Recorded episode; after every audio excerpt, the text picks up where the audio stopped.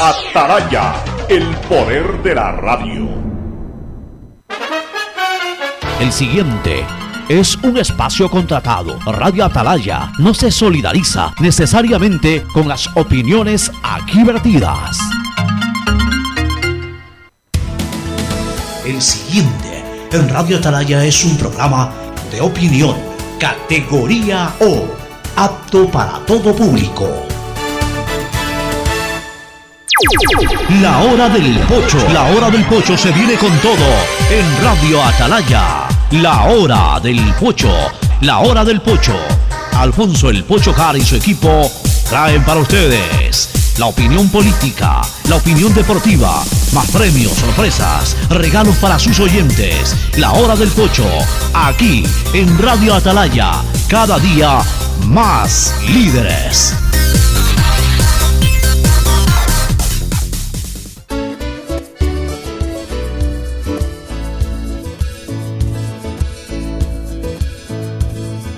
Camino sobre tu piel morena y siento tu latido.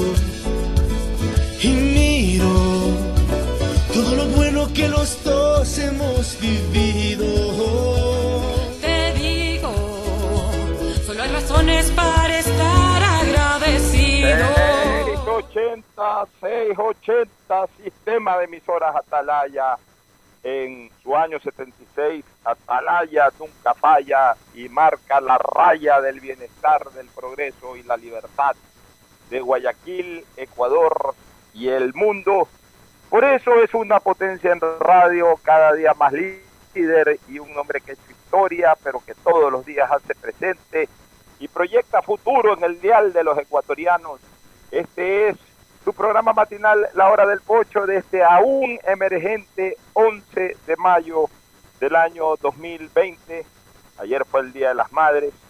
Un abrazo absolutamente a todas las doñas, a todas las madres del planeta, de nuestro país, de nuestra ciudad. A pesar de que no pudimos dar ese abrazo físicamente, el abrazo espiritual tuvo ayer los brazos más largos que nunca. Brazos que se extendieron a través de kilómetros y kilómetros de distancia, pero que llegaron al corazón de ese ser tan sublime como es la madre. Seguimos en emergencia, hace rato ya no en cuarentena, ya pasamos la cincuentena y nos acercamos, estamos a pocos días de cumplir los dos meses de aislamiento, ya desesperados por retornar, realmente cuento los, días, cuento las horas, cuento los minutos y cuando tengo tiempo me pongo a contar hasta los segundos para estar en la radio, para eh, hacer mi programa como habitualmente lo hago, al pie del micrófono, también estar en mi oficina, pero aquí tengo que aguantar pacientemente, es cuestión de paciencia. La paciencia es el arma del guerrero, la principal arma del guerrero.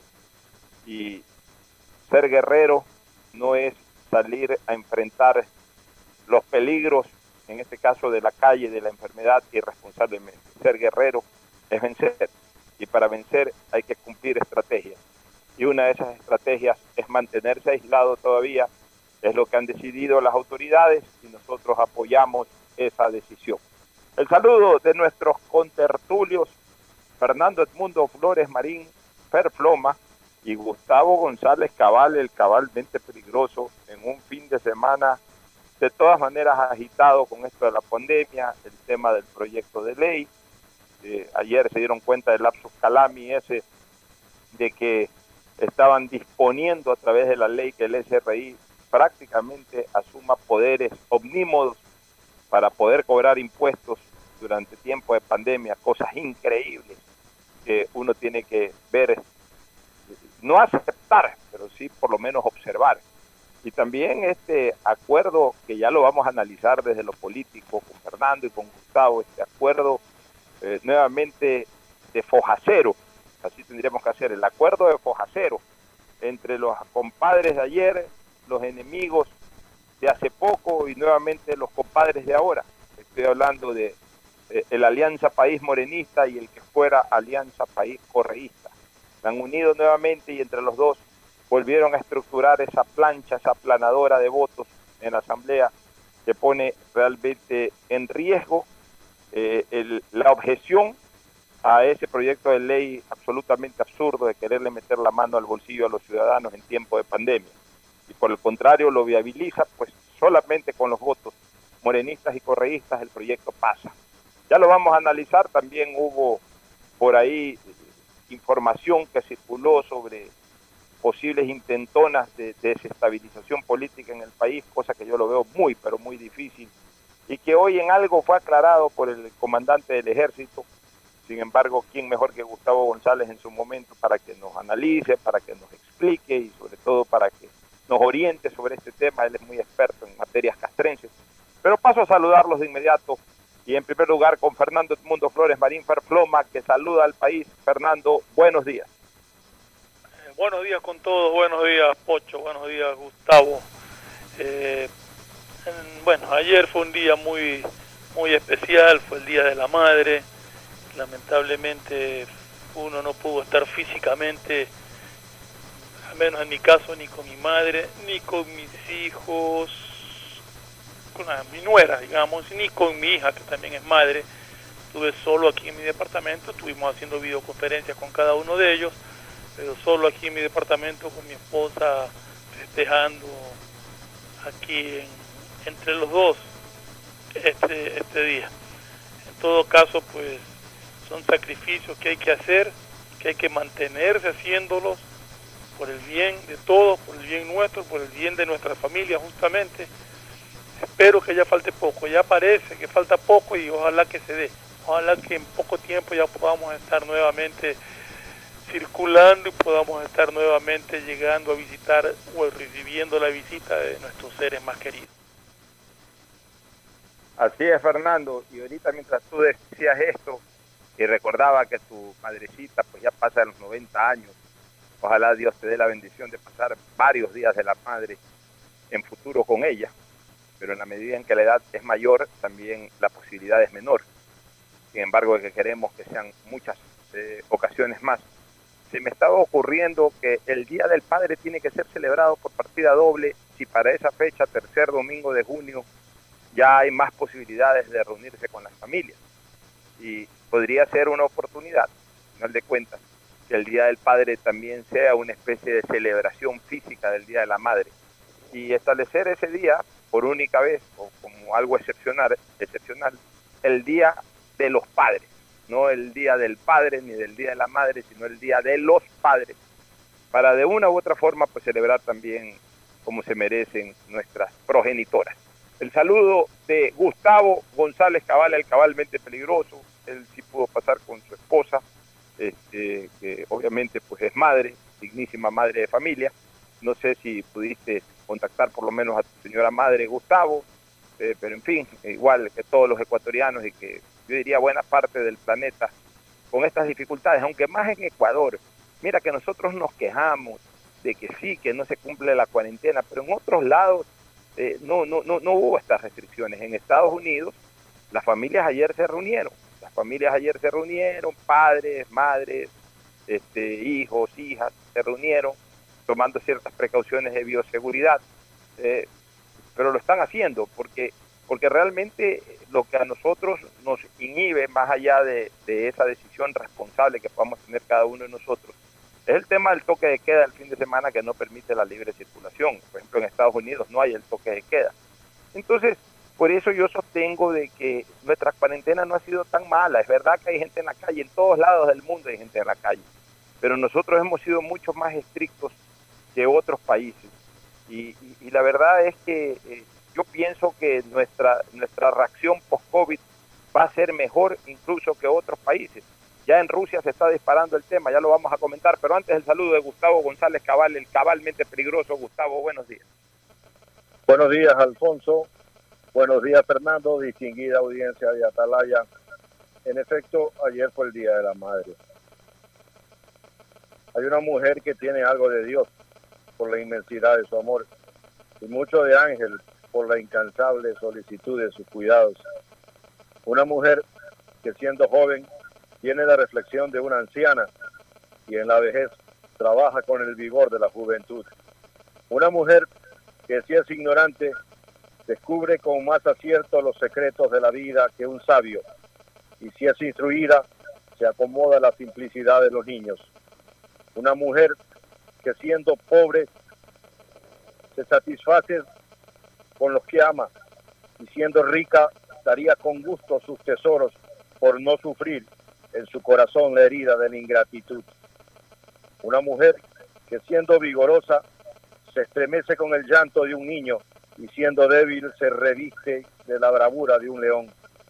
Una mujer que mientras vive no lo sabemos estimar, porque a su lado todos los dolores se olvidan, pero después de su muerte daríamos todo lo que poseemos por mirarla de nuevo un solo instante, por recibir de ella un solo abrazo, por escuchar un solo acento de sus labios. De esa mujer no me pidas el nombre si no quieres que empape en lágrimas el pañuelo. Esa mujer yo la vi pasar por mi camino. Es mi madre. De esa mujer no me exijáis su nombre si no queréis que empape con lágrimas vuestro álbum, porque yo la vi pasar en mi camino. Cuando crezcan vuestros hijos, leedles esta página, y ellos cubriendo de besos vuestra frente le dirán que un humilde viajero ha dejado aquí para ti y para ellos un boceto del retrato de su madre. Ramón Ángel Jara, obispo chileno y canónigo argentino. Un homenaje a nuestras queridas madres por el día que fue ayer. Por acá sin mayores novedades, Alfonso. Una mar brava, fuerte, grandes olas ideales para los surfistas, un deporte que practicaba desde los años 70 y en la cual heredé un gran surfista, el abogado Gustavo González Novoa, ha sido oyente de, esta, de este programa y de esta radio, para quien enviamos un saludo. Un fuerte abrazo entonces para Gustavo González Novoa, que debe estar en la sintonía. Hoy vamos a tener eh, entrevistar, eh, vamos a tener entrevistado a Cristian Cole, que es el gerente de farmacias de Pharmacy. Queremos saber cómo está el abastecimiento de medicinas una vez que ya hemos entrado prácticamente completada la primera quincena de mayo, faltan cuatro días, pero ya bastante avanzada esta primera quincena. Y luego vamos a recibir también el informe desde España de Ángel Álvarez Sánchez, el doctor de la Universidad Complutense de Madrid y también del Hospital San Marcos, San Carlos, perdón, el Hospital San Carlos de la referida capital europea, para que nos informe al final de cuentas cómo ha reaccionado la ciudad y cómo va el ritmo de la enfermedad durante estos siete días en que España liberó un poco ya, cambió de semáforo, aunque no lo ha hecho de manera tan rotunda. Fernando y Gustavo, entremos de lleno a, comentar eh, el quehacer político vinculado a esta pandemia. Hay un proyecto de ley que, por supuesto, todos consideramos que exagera una vez más en cuanto a esa política tributarista y recaudadora por parte del gobierno ecuatoriano, que sigue siendo la misma de 13 años atrás, que sigue siendo la misma receta que aplicaba Correa cada vez que el país entraba en una crisis económica. Y aún hasta en bonanza nos clavaban impuestos. Peor durante crisis económicas o humanitarias como ocurrió en el terremoto del 2016. Y que no marca la excepción porque ahora sigue siendo ese el único criterio, recaudar. Y se agrava más la situación, Fernando y Gustavo, cuando el mundo entero vive lo mismo y solamente Ecuador y Hungría son los países a los que se les ocurre cobrar impuestos y meterle la mano al bolsillo a la gente en lugar de establecer fórmulas con iniciativas que permitan respirar al pobre ciudadano, respirar a la pobre empresa y coadyuvar a su reactivación. No, aquí se hace todo lo contrario. Aquí ya esto es como, como, un esquema, como, como, como una etiqueta, como algo que ya está formulado. Ante una desgracia, métele la mano al bolsillo a la gente. Ante otra desgracia, métele la mano al bolsillo a la gente y no salimos de ese esquema. Pero hay algo más grave. Resulta que se presenta este proyecto de ley en la Asamblea, las comisiones comienzan a tratarlo, comienzan a avisorarse las posiciones políticas de los bloques y resulta que todos los bloques se aíslan de ese proyecto y de esa iniciativa. Marcan distancia, se aíslan, así como nosotros nos hemos aislado del COVID, eh, los bloques políticos de la Asamblea se aislaron de este proyecto. Pero hubo dos que obviamente no lo hicieron. El uno, el proponente, es lógico pensarlo. Lo ilógico pensarlo es que se haya sumado a ese proyecto el correísmo, la revolución ciudadana. ¿Y por qué es ilógico? Es ilógico por una razón, porque hasta hace poquísimo tiempo veíamos como única fórmula de solución, y yo quiero que me sigan el hilo de este comentario, hace poquísimo tiempo veíamos como único hilo de solución al problema correísta el proceso electoral. No veíamos otra salida, sino a través de que algún candidato del correísmo saque una muy buena votación, arrastren una muy buena una muy buena delegación también ante la Asamblea Nacional que deba instalarse el 2021 a efectos de buscarle una solución política al problema jurídico de la cúpula del gobierno correísta. Eso es lo que veíamos aplicando la lógica política. Pero resulta que ahora vemos algo ilógico, que el enancarse, el adherirse a un proyecto que es impopular, a un proyecto que es rechazado por la ciudadanía y rechazado además también por el sector productivo, es decir, por todo, menos por el gobierno. El adherirse a un proyecto que le sirva al gobierno pero no al pueblo, a sabiendas de que a Revolución Ciudadana lo que menos no le interesa al pueblo y peor que le sirva al gobierno, lo hayan hecho en este momento me hace pensar de que hay un pacto oculto.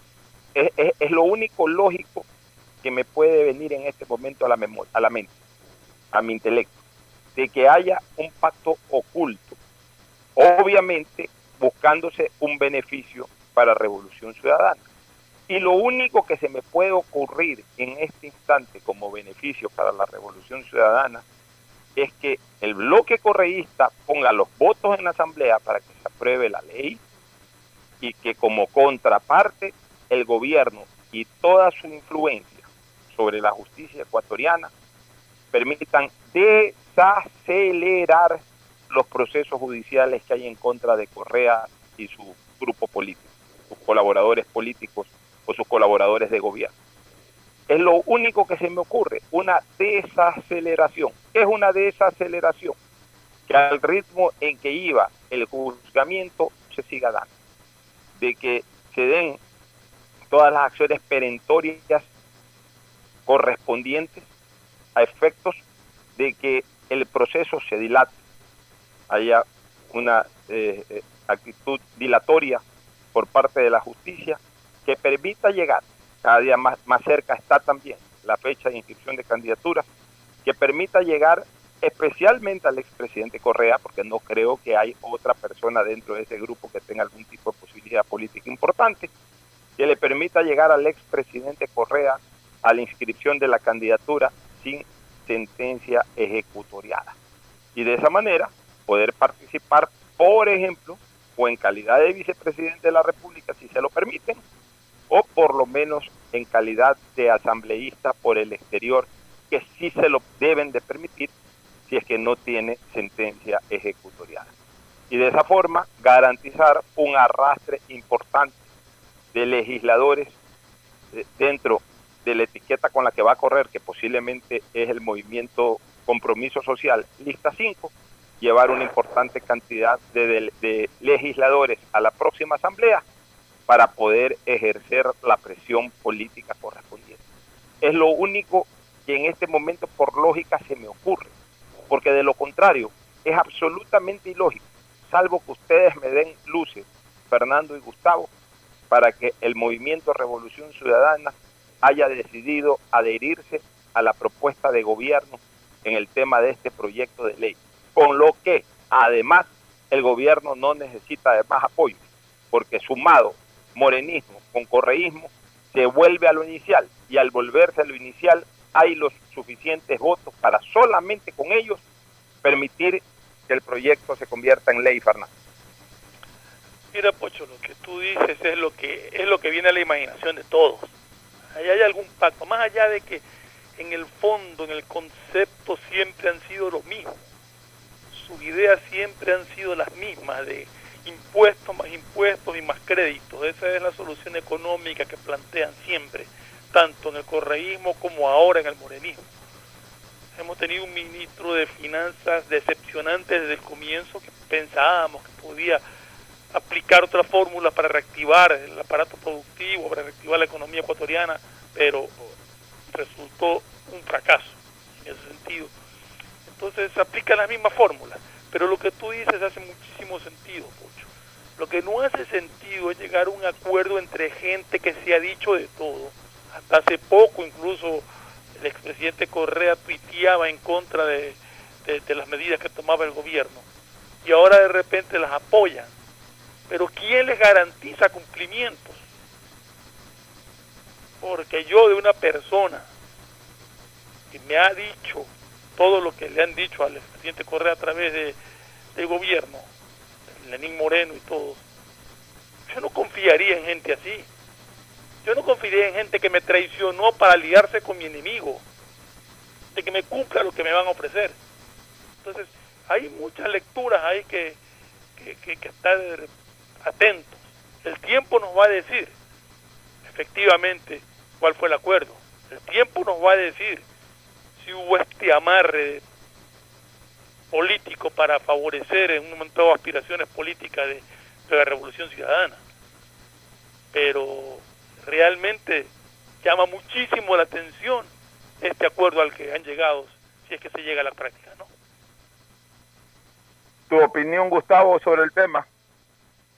El gobierno ha tenido como estrategia llamar correísta a todo aquel que los critica.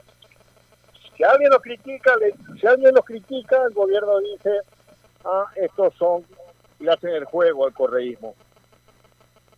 El día de ayer se escribió un artículo en el diario El Universo, lo escribió Alberto Dají Garzosi, un artículo brillante titulado Una aritmética simple. Y él señalaba lo siguiente. El sector público consolidado, antes de la llegada de Correa, era el 22% del Producto Interno Bruto. El salto que dio el gasto público con Correa y este gobierno fue del 43% del Producto Interno Bruto, que ningún país del ALBA, ni siquiera la Venezuela de Chávez y Maduro, ni siquiera la Argentina de Kirchner llegaron a esos niveles. Entonces, lo que hay allí es un, una cantidad enorme de votos cautivos que corresponden al correísmo, en primer lugar. Por eso es que el gobierno no les toca. Y en segundo, yo creo que Correa tiene la visión de saber que este gobierno es tan débil como que un mosquito intente patear una pelota de fútbol o algo por el estilo. Y lo que hace, dándole la razón en cobrarle más impuestos a una economía que no resiste más impuestos, a unos ciudadanos que no están con ánimo de seguir soportando que le metan la mano en el bolsillo, es necesariamente una medida muy antipopular, muy antipopular y entonces lo empujan al gobierno a un estado mucho más débil del que estaba anteriormente. Mira, todo el aparato burocrático de este gobierno es correísta. El señor Roldán, que es el secretario de la presidencia, o algo por el estilo, no recuerdo qué cargo ocupa, pero es un cargo importante.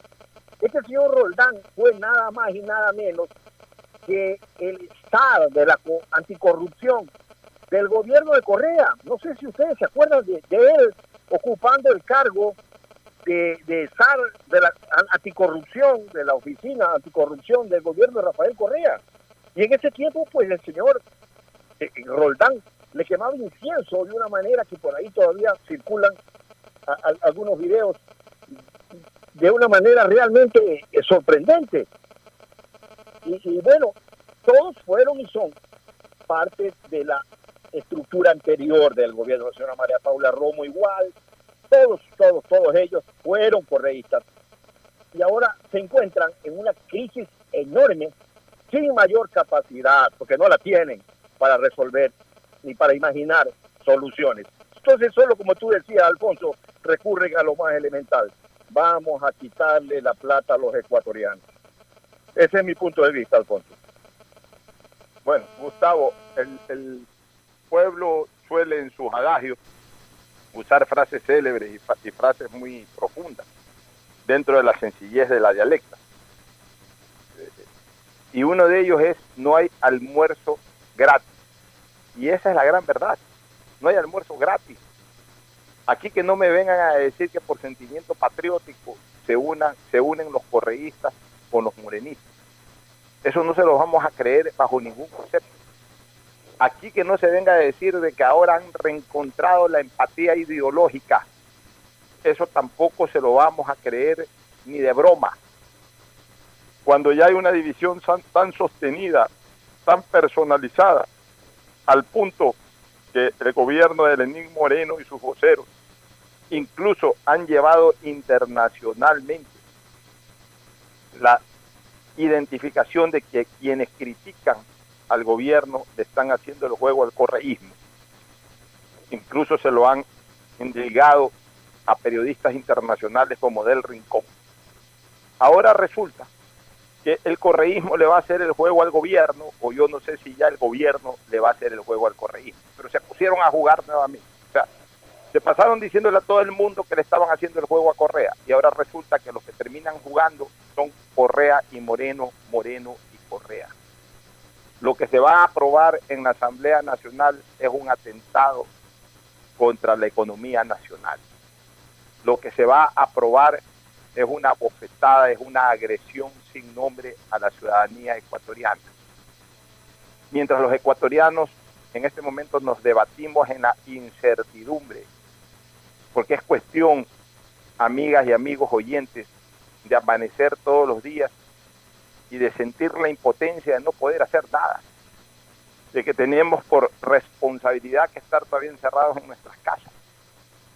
Y a veces da ganas se los digo con toda sinceridad, da ganas de decir, ojalá nunca pase la cuarentena.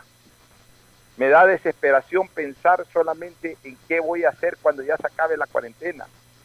¿Cómo voy a encontrar mi trabajo? ¿Cómo voy a encontrar mi negocio? Prefiero quedarme aquí ya de largo. Ojalá esto no se acabe nunca. A veces uno piensa. Dentro de la impotencia uno piensa, ojalá esto no se acabe nunca.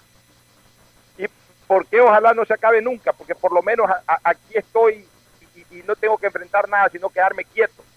Ya cuando tenga que salir a las calles tendré que enfrentar los problemas del día a día agravados a la milésima potencia.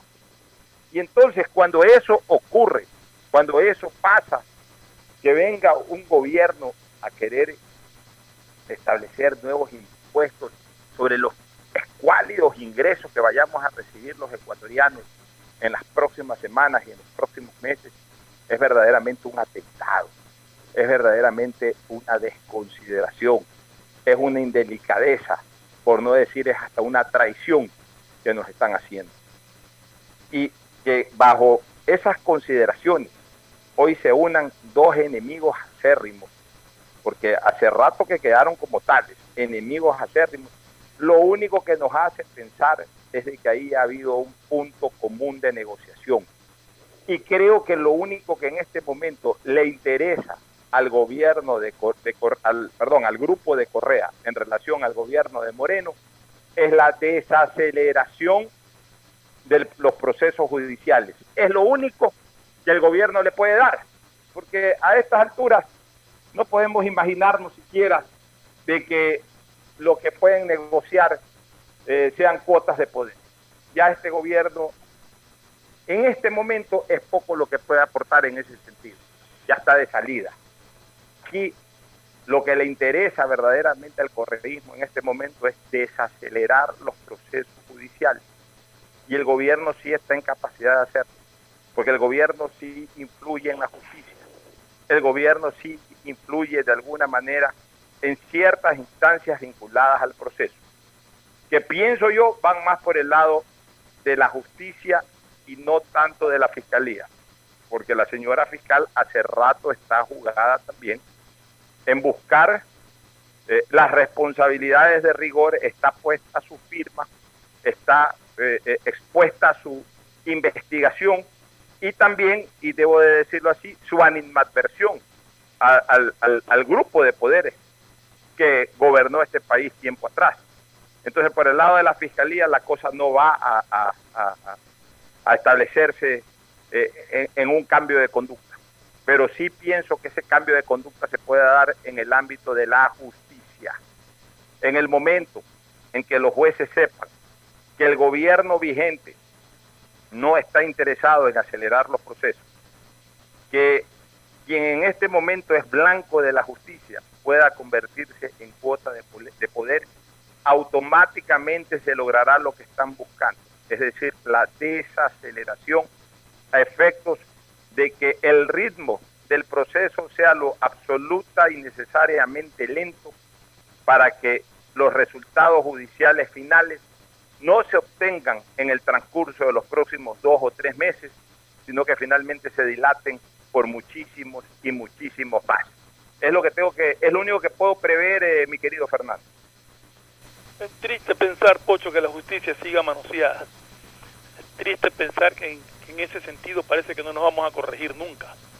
La independencia judicial que tanto pedimos, que sea justicia por justicia pura, creo que jamás se va a dar en este país. Ojalá no sea así, pero, pero realmente comparto tu criterio. Creo que hay un amarre, creo que hay intereses de por medio y, observa bien en decir que lo único que le podría interesar al correísmo en estos momentos es justamente retardar lo que más se pueda los procesos para poder participar en las elecciones venideras.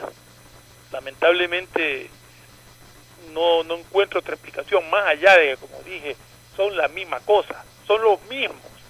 Si, tú, si miramos el gobierno está lleno de correístas, o sea, son los mismos, las medidas son las mismas y la mentalidad es la misma, pero los votos son otra cosa y suman otra cosa. Y el juntarse y votar nuevamente en conjunto, correísmo, con morenismo, deja mucho que pensar, lamentablemente. Así es, Gustavo, yo, yo quisiera que tú eh, nos deje una visión de lo que eh, sonó mucho esta, este fin de semana, de posiciones dentro de cierta rama del ejército, especialmente de algún coronel, o no sé si de alguna leva de coroneles, en el sentido de estar inconformes con la situación y de estar pensando en la posibilidad de alguna acción militar que desestabiliza el régimen. Esa denuncia la hizo el respetado periodista capitalino Miguel Rivadeneira y generó una reacción por parte del propio comandante del ejército descartando toda posibilidad. Pero tú que eres un hombre muy vinculado y sobre todo especializado en la materia, ¿qué visión tienes de este tema? Sí, Alfonso. Quiero empezar diciendo que ha renunciado la exfuncionaria del gobierno de Correa, miembro de Ruptura 25, la señora Alexandra Ocles, ha renunciado después de cuántos años, no sé, 12 años de funcionaria pública del correísmo, ha, renunciado al servicio esto de riesgo, al DECU 911, por el tema que fue denunciado por periodistas precisamente, la compra de kits alimenticios con precios que distaban de la realidad. Bueno, yo creo que, aunque lento, las cosas se hacen y en ese sentido pues hay que aplaudir al presidente por tomar la decisión de remover aquellos funcionarios sobre los que existe un velo de duda. Porque si aquí, señor, usted tiene dudas de que un funcionario sea un hombre honrado, no espere comprobarlos, actúe. Y en efecto han actuado. Espero que del viejo ropero correísta no salga el recambio y sea más de lo mismo, como hemos visto que ha sucedido en diferentes instancias del poder. Y precisamente en eso se inscribe la inquietud del gobierno. El gobierno sabe que está en una posición muy, pero muy incómoda respecto a la credibilidad y el apoyo popular. Está en soletas, eso no hay la menor duda. Y sabe también, aquí no hay ningún golpe de Estado. Quiero usar la frase muy, muy especial. Pero no hay golpe de Estado, pero sí hay un Estado en la que el gobierno se encuentra realmente en condiciones famélicas, políticamente hablando. Un gobierno en que pocas personas le creen, o tú crees que alguien le cree al ministro de Finanzas, o tú piensas que alguien le cree a la ministra del Interior, y se enfrenta así a las cosas. Alguien filtra la información a un periodista como Jorge Rivadeneira, que dice una cosa en los tweets, y escribe otra cosa en los artículos que sale hoy día en el diario El Comercio. Y se, crea una psicosis, varios periodistas repican esto, y luego vemos cómo las cosas no son efectivamente como parecen. Esto es la opinión de un coronel que decidió enviar a alguien como tú sabes que la gente pone cosas en chat, puso su opinión y alguien le filtró eso y así se inició este este cuco que fue elaborado por ellos mismos, es decir, ellos hacen el cuco y ellos mismos se asustan. Este coronel estaba en situación de subyuri, que se llama desde el punto de vista legal, estaba siendo sujeto a una investigación procesal dentro de la justicia de reglamentación militar. Y ya está, no tenía ningún mando efectivo sobre tropas. Eh, es simplemente un hecho de estos que se da, ya que todos los años, en todos los gobiernos, las Fuerzas Armadas tienen sus consejos de disciplina sobre tripulantes, en el caso de la Marina, sobre oficiales, suboficiales o todos aquellos que infrinjan de una u otra manera la disciplina militar. Pero este gobierno está tan asustadizo, tan preparado como que algo va a pasar, y a nivel del quehacer político también hay ese sentimiento, que inmediatamente pues se abrieron esta rueda se armó una bola de nieve y tuvo que salir el comandante general del ejército a aclarar como en efecto se lo ha aclarado. Eh, ese es el tema, yo no le veo más paristas ni cosas para comentar. Eh, lo que sí quiero quedarme con la reflexión de este que debe ser llevado a los altares, Julio Matobelle, este cuencano interesantísimo, hizo muchísimas cosas por el Ecuador, cuando decía que no hay nada más cruel con el pueblo que los gobiernos débiles. En efecto, eh, Gustavo. Pocho, Pocho. Imprudencia. Sí. Fernando. Sí, era para... Sí, Fernando. Estaba leyendo justamente ahorita un tuit de Lenín Moreno en que dice que designa al señor Rommel Salazar Cedeño como director general del Servicio de Gestión de Riesgos y Emergencias. Rommel Salazar Rommel Salazar Cedeño, es el nuevo secretario. nuevo director general del Servicio Nacional de Gestión de Riesgos y Emergencias. O sea, en lugar de Alexandra Ocle. lugar de Alexandra Ocles. Le acepta la renuncia a Alexandra Ocles y lo nombra a él. Bueno, se fue otra de las funcionarias que llegó al poder en el año 2007 y no lo aflojó nunca.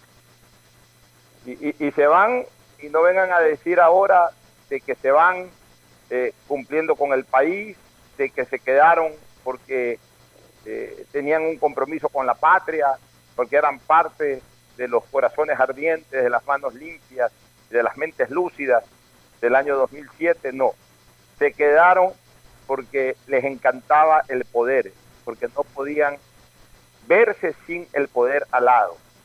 Igual como en su momento la señora Vicuña, hoy la señora Ocle y otros y otras más, no soportaban la idea de perder el poder.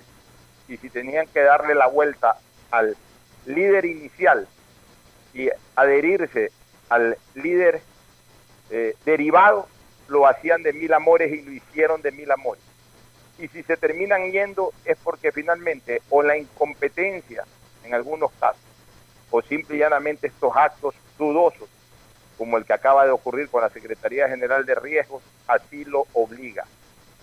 Realmente es increíble de que en este gobierno durante esta crisis hayan pasado tantos y tantos actos de corrupción que por sanidad estatal deberían de investigarse hasta las últimas consecuencias, hasta las últimas consecuencias.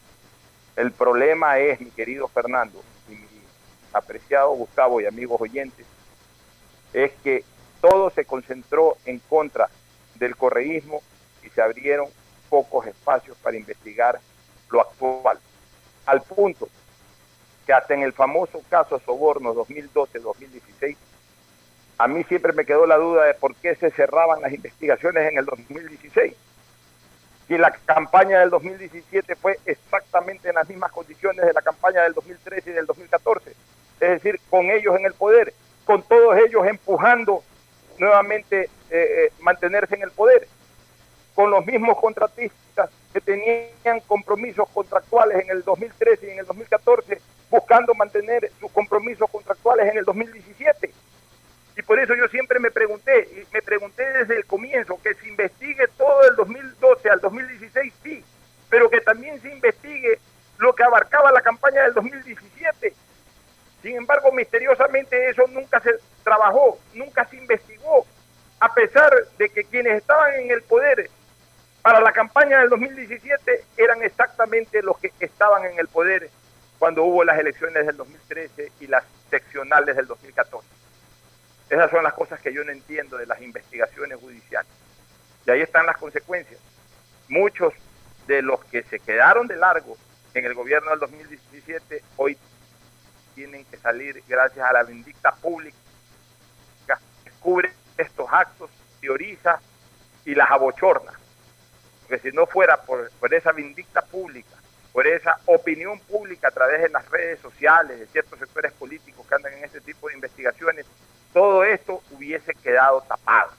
Nos vamos a la pausa, retornamos, eh, yo quiero conversar contigo, Isaí, primero en interno, sobre la calidad de mi audio, este, y luego pues eh, retornaremos en la pausa para meternos de lleno en el tema del COVID.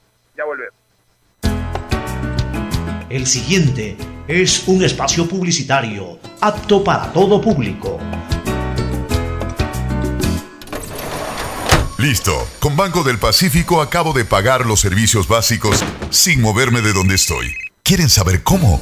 Con Agente Virtual Sofi. Con ella puedes hacer tus pagos de servicios básicos y televisión pagada. Consulta de saldos, pagos de tarjeta de crédito Pacificard bloqueos de tarjetas y mucho más. Agrégale en WhatsApp al número 0967 723442. Recuerda, cuentas con tu banco para hacerlo todo desde la tranquilidad y seguridad de tu hogar. Tu banco, tu casa, Banco del Pacífico, innovando desde 1972. Más información en bancodelpacifico.com.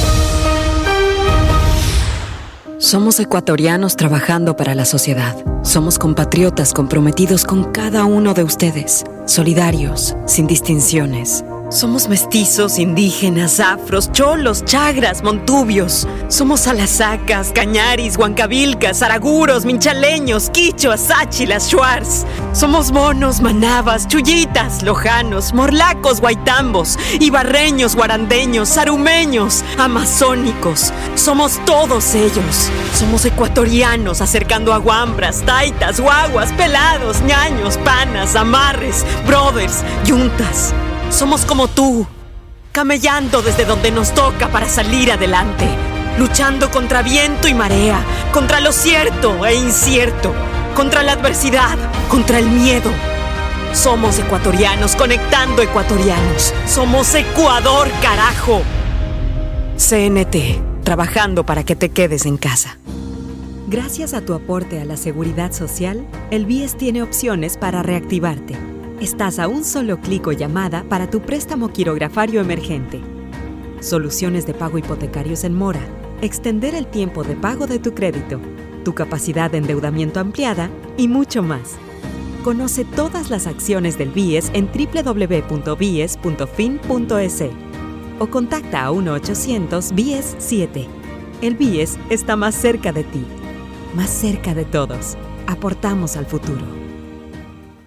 En Claro, sabemos que las mamás son importantes y queremos estén más conectadas con su familia, amigos y trabajo. Por eso, regalan en su día el doble de gigas. El nuevo paquete de 2 gigas viene con llamadas ilimitadas a 5 números claros móvil, 100 minutos a otras operadoras y gigas gratis para WhatsApp y Facebook Messenger por solo 5 dólares. Actívalo sin salir de casa en claro.com.es. En este tiempo, en donde la seguridad y la salud es lo más importante, utiliza Banca Móvil del Banco del Pacífico. Desde tu casa y realiza consulta de saldos y movimientos de cuentas y tarjeta Pacificard. Consultas de cupo disponible en tu tarjeta Pacificard. Transferencia de dinero a bancos locales. Recargas de tiempo aire. Pagos de servicios básicos. Matriculación vehicular y tarjetas de crédito. Descárgala en Apple Store o Google Play. Recuerda, cuentas con tu banco para hacerlo todo desde la tranquilidad y seguridad de tu hogar. Tu banco, tu casa. Banco del Pacífico. Innovando desde 1972. Más información en bancodelpacifico.com. Hola, soy Verónica. Sufro de desconfianza digital. Me da pánico poner mis datos en aplicaciones, páginas web. No sé qué hacer. Si eres de los que no confía en métodos de pago modernos, tranquilo. En CNT te ayudamos a superarlo. Registra tu tarjeta de crédito o cuenta bancaria llamando al 1-800-100-100 o al asterisco 611 o usa el botón de pagos web pagarmisfacturas.cnt.gov.es y paga automáticamente tus servicios CNT mes a mes. Confía en nosotros. CNT. Conectémonos más. El gobierno de todos y la Corporación Financiera Nacional continúan trabajando por el desarrollo de nuestro país. Si ya tienes un crédito con la CFN, puedes diferir tus pagos con una ampliación de plazo y en el caso pymes, podrán extender este diferimiento hasta el mes de agosto. Solicita un diferimiento extraordinario de obligaciones crediticias. Ingresa a www.cfn.fin.es y juntos preservemos esa productividad que no se detiene. CFN, el desarrollo es ahora. El gobierno de todos. Gracias a tu aporte a la seguridad social, el BIES tiene opciones para reactivarte. Estás a un solo clic o llamada para tu préstamo quirografario emergente. Soluciones de pago hipotecarios en mora, extender el tiempo de pago de tu crédito, tu capacidad de endeudamiento ampliada y mucho más. Conoce todas las acciones del BIES en www.bies.fin.es o contacta a 1-800-BIES-7. El BIES está más cerca de ti, más cerca de todos. Aportamos al futuro. El gobierno de todos y la Corporación Financiera Nacional continúan trabajando por el desarrollo de nuestro país. Si ya tienes un crédito con la CFN, puedes diferir tus pagos con una ampliación de plazo y en el caso pymes, podrán extender este diferimiento hasta el mes de agosto. Solicita un diferimiento extraordinario de obligaciones crediticias. Ingresa a www.cfn.fin.es y juntos preservemos esa productividad que no se detiene. CFN, el desarrollo es ahora. El gobierno de todos. Hay sonidos que es mejor nunca tener que escuchar. Porque cada motor es diferente. Desde hace 104 años, Lubricantes Gulf mantiene la más alta tecnología y calidad en línea de aceites para motores a diésel y gasolina. Está hecho con una fórmula especial para dar excelente protección a todo tipo de motores, evitando el desgaste prematuro de pistones, anillos y árbol de levas, ayudando a mantener limpio el motor y libre de depósitos que se forman por las altas o bajas temperaturas. Dele a su motor lo que se merece. Lubricantes Gulf, la más alta tecnología en lubricación. 104 años preservando la vida de su motor. Lubricantes Gulf. Gulf es más lubricante.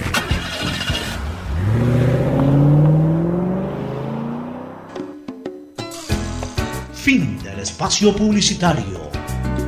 Usted está escuchando un programa de opinión, categoría O, apto para todo público. Quédate en casa y no te preocupes por los trámites que debas hacer. Usa los canales digitales del Banco del Pacífico y consulta saldos, movimientos, realiza transferencias e inversiones desde la comodidad de tu hogar.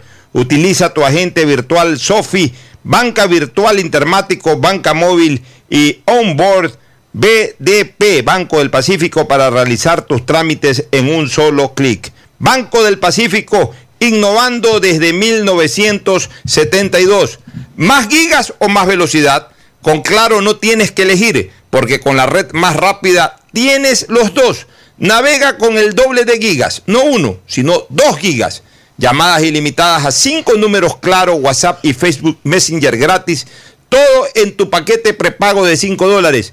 Cómpralo en tu punto Claro favorito. Con Claro todo se conecta. Reactívate con tu comunidad, cumple con tus obligaciones en el pago de tus créditos hipotecarios. El BIES te respalda y tiene soluciones de pago para ti, plazo de hasta 30 años. Aplica el interés original del crédito, es decir, el mismo interés con el que te prestaron. Contacta al BIES, ponte al día y fortalece el sistema de seguridad social. Reactívate, aportamos al futuro. Si sufres de desconfianza digital en CNT, te ayudamos a superarlo. Registra tu tarjeta de crédito o cuenta bancaria llamando al 1-800-100-100, así de fácil. 1-800-100-100 o al asterisco 611 o usa el botón de pagos en pagamisfacturas.cnt.gov.es. CNT, conectémonos más. Aceites y lubricantes Gulf, el aceite de más alta tecnología en el mercado. Acaricia el motor de tu vehículo para que funcione como un verdadero Fórmula 1 con aceites y lubricantes Gulf.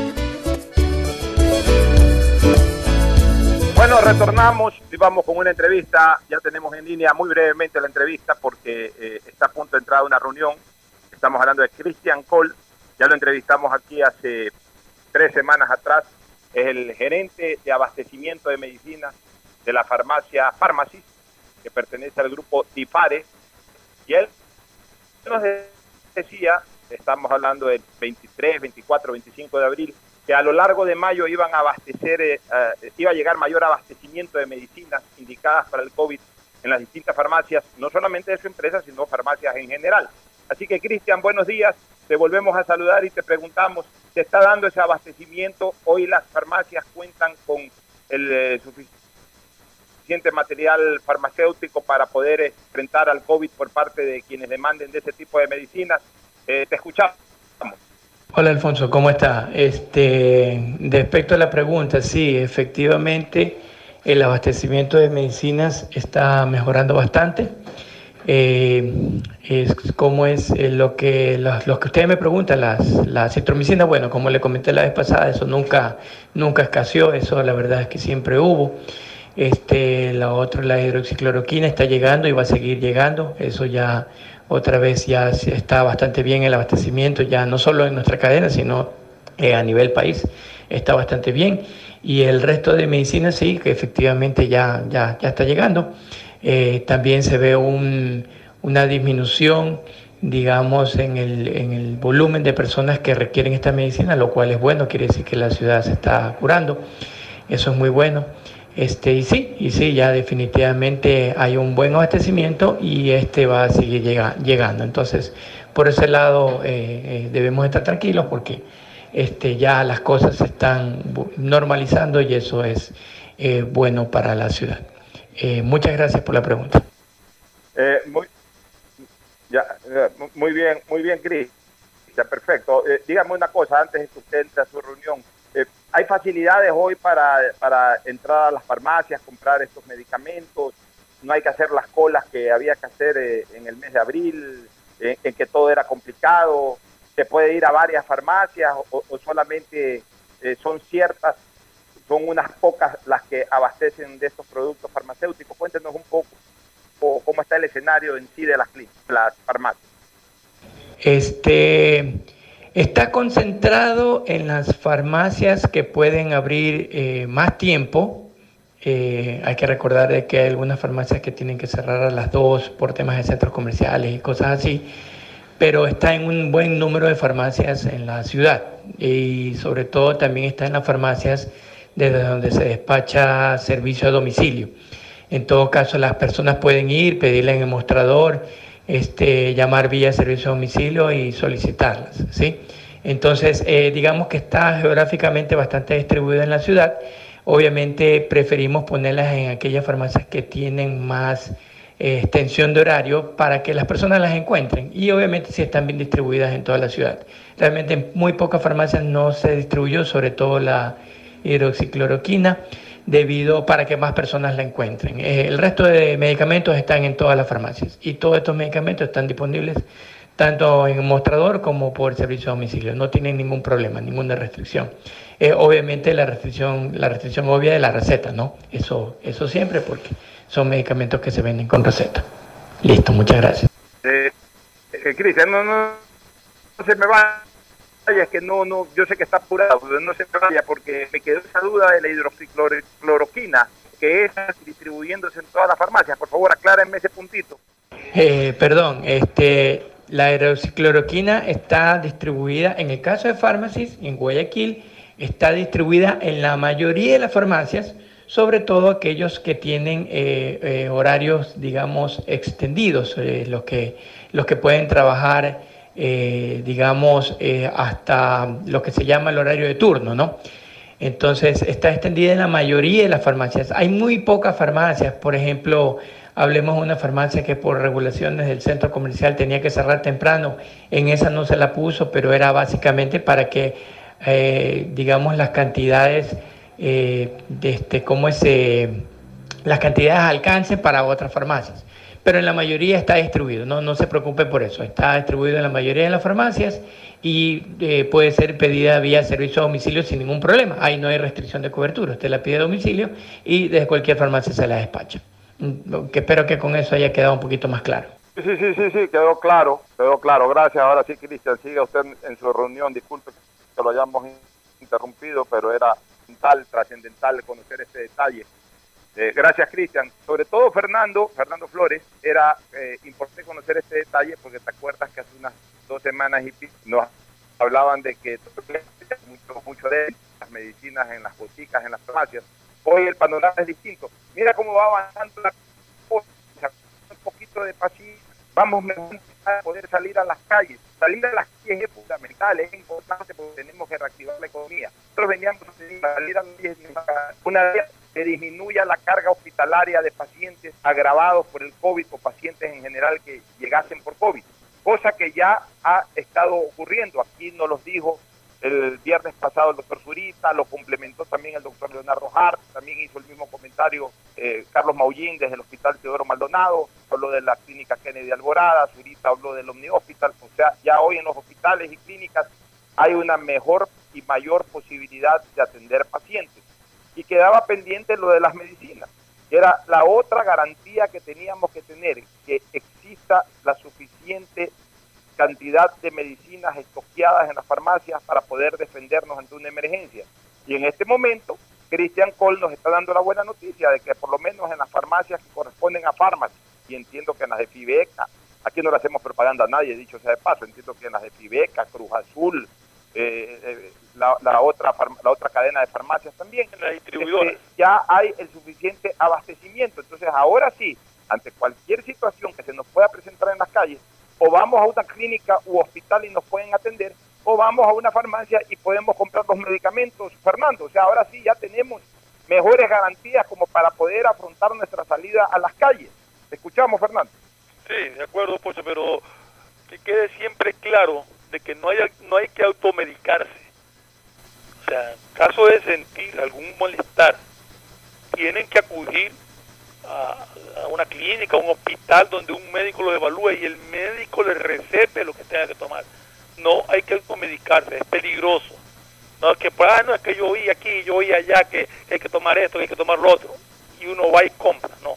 Y me parece bien que se venda exclusivamente con receta médica este tipo de medicamentos.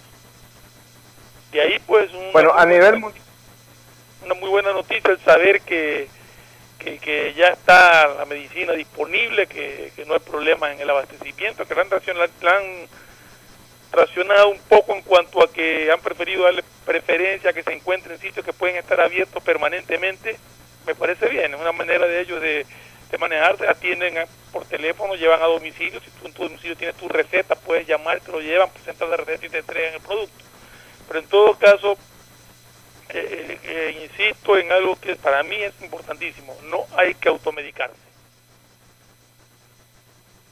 eso es lo más importante, el Google no sirve para automedicarse, definitivamente. Google sirve para otro tipo de información, pero para eso está el médico. Y si hay que gastar 20, 30, 40 dólares en una consulta, pues hay que hacerlo. Pero no por ahorrarnos 30 o 40 dólares nos vamos a automedicar y termina siendo fatal. La gente que se murió, bueno, incluso hasta con, prescripción médica, porque lamentablemente no se conocían los alcances del organismo cuando recién estalló esto y se atendió muy poco la parte relacionada con la vascularización, con los efectos en la sangre del virus.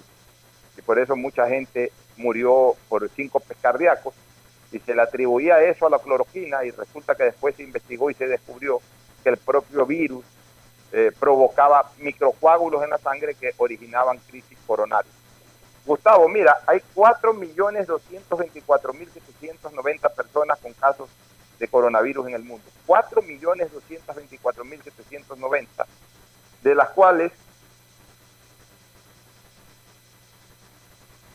2.428, un poquito más de la mitad, 2.400.000 y el 2% está en condiciones críticas. Estados Unidos es el líder absoluto con 1.372.000 casos y 80.000 muertos. España en segundo lugar con 268.143 casos y 26.744 muertos.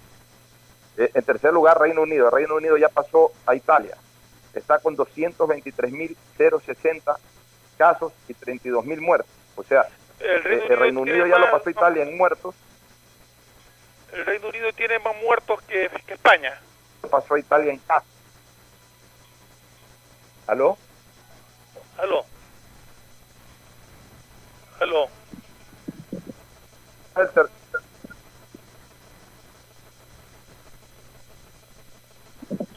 Nos quedamos en el aire. Eh, a ver, perdón, el cuarto muerto en España. Sí, a los cuartos. Es vamos por orden. El, el, que más muertos tiene es España, repasó el segundo a ver, Pocho, por favor, Pocho. Eh, repite porque se, se, se te cortó el audio. ¿Cómo me, ¿Cómo me recetan el audio ahí? Ahorita, ahí, ahí sí bien, ahorita. ¿Aló? Ahí, ahí sí te oigo. Ya, perfecto, ya, te, te decía, el, ya, el país con más fallecidos es Estados Unidos. El segundo país con más fallecidos es Reino Unido. El tercer lugar con mayor número de muertos es España y el cuarto lugar de muertos es Italia. O sea, Italia pasó al cuarto puesto. En algún momento estuvo de puntero Italia. Este, Reino Unido ya está en segundo. Pero atención con una cosa, se viene con fuerza en casos, más no en muertos Rusia. Rusia ya tiene 221 mil casos, es decir, casos. Está a 2 mil casos de Reino Unido y está más o menos a 50 mil casos de España. Y tiene una proyección enorme en el mundo que supera los 10 mil casos nuevos. O sea, la pandemia está en su punto más agudo en, eh, Rusia. Pero en cambio, Rusia tiene, tiene un número de mortalidad de apenas 2.000 muertos. Es decir, tiene menos muertos que Guayaquil. Entonces ahí sí que no entiendo. Y es típico de estos países que se manejan bajo dictadura, esconden los datos. O sea, es imposible que Rusia con 221 mil casos, que ya superen casos a Italia, que está a 2 mil casos de Reino Unido, que tiene 32 mil muertos, que está a 40 mil casos de España, que tiene 26 mil muertos, nos venga a decir que tiene menos muertos que Guayaquil. No sé qué opinas tú, Gustavo, me parece absolutamente ilógico eso. Bueno, sí, tratándose siempre de gobiernos duros, gobiernos que se manejan por encima de las constituciones de su propio país o, bajo sistemas de control absoluto de sus ciudadanos, es muy claro que podemos dudar de la información oficial. Aquí dudamos de la información oficial solo porque son ineptos, solo porque no hay certeza de, que lo que se diga y se sostenga se haga realidad, por ignorancia e incapacidad pura y dura. En tratándose de esos regímenes como China, como Rusia, pues hay que tener mucho cuidado con los datos oficiales. La pandemia continúa su marcha, su marcha de, enfermos y de muertes, y debemos enfocarnos, creo yo, todos los ciudadanos de este país o radios escuchas en cómo vamos a enfrentar la nueva normalidad. Es decir, por encima de que se encuentre la vacuna o no, tenemos que tener claro que las cosas no van a ser iguales y tenemos que prepararnos para aquello. Veo que Alemania ya va a empezar a jugar la Bundesliga con público muy reducido, básicamente va a ser por televisión. Veo que ya los equipos de fútbol de Europa empiezan a estirar los músculos ¿no? y preparándose para la nueva normalidad. Yo creo que esa nueva normalidad, además de impactar en el tema social, tiene que llevarnos a una reflexión profunda sobre nuestro deber ser, nuestro interactuar con la naturaleza, nuestras propias urgencias. Los jóvenes millennials no han tenido ningún problema por los cuales enfrentarse en la vida. Si uno mira a un hombre de, de- edad avanzada, pues tiene que ver que detrás de esas arrugas hubieron una serie de circunstancias.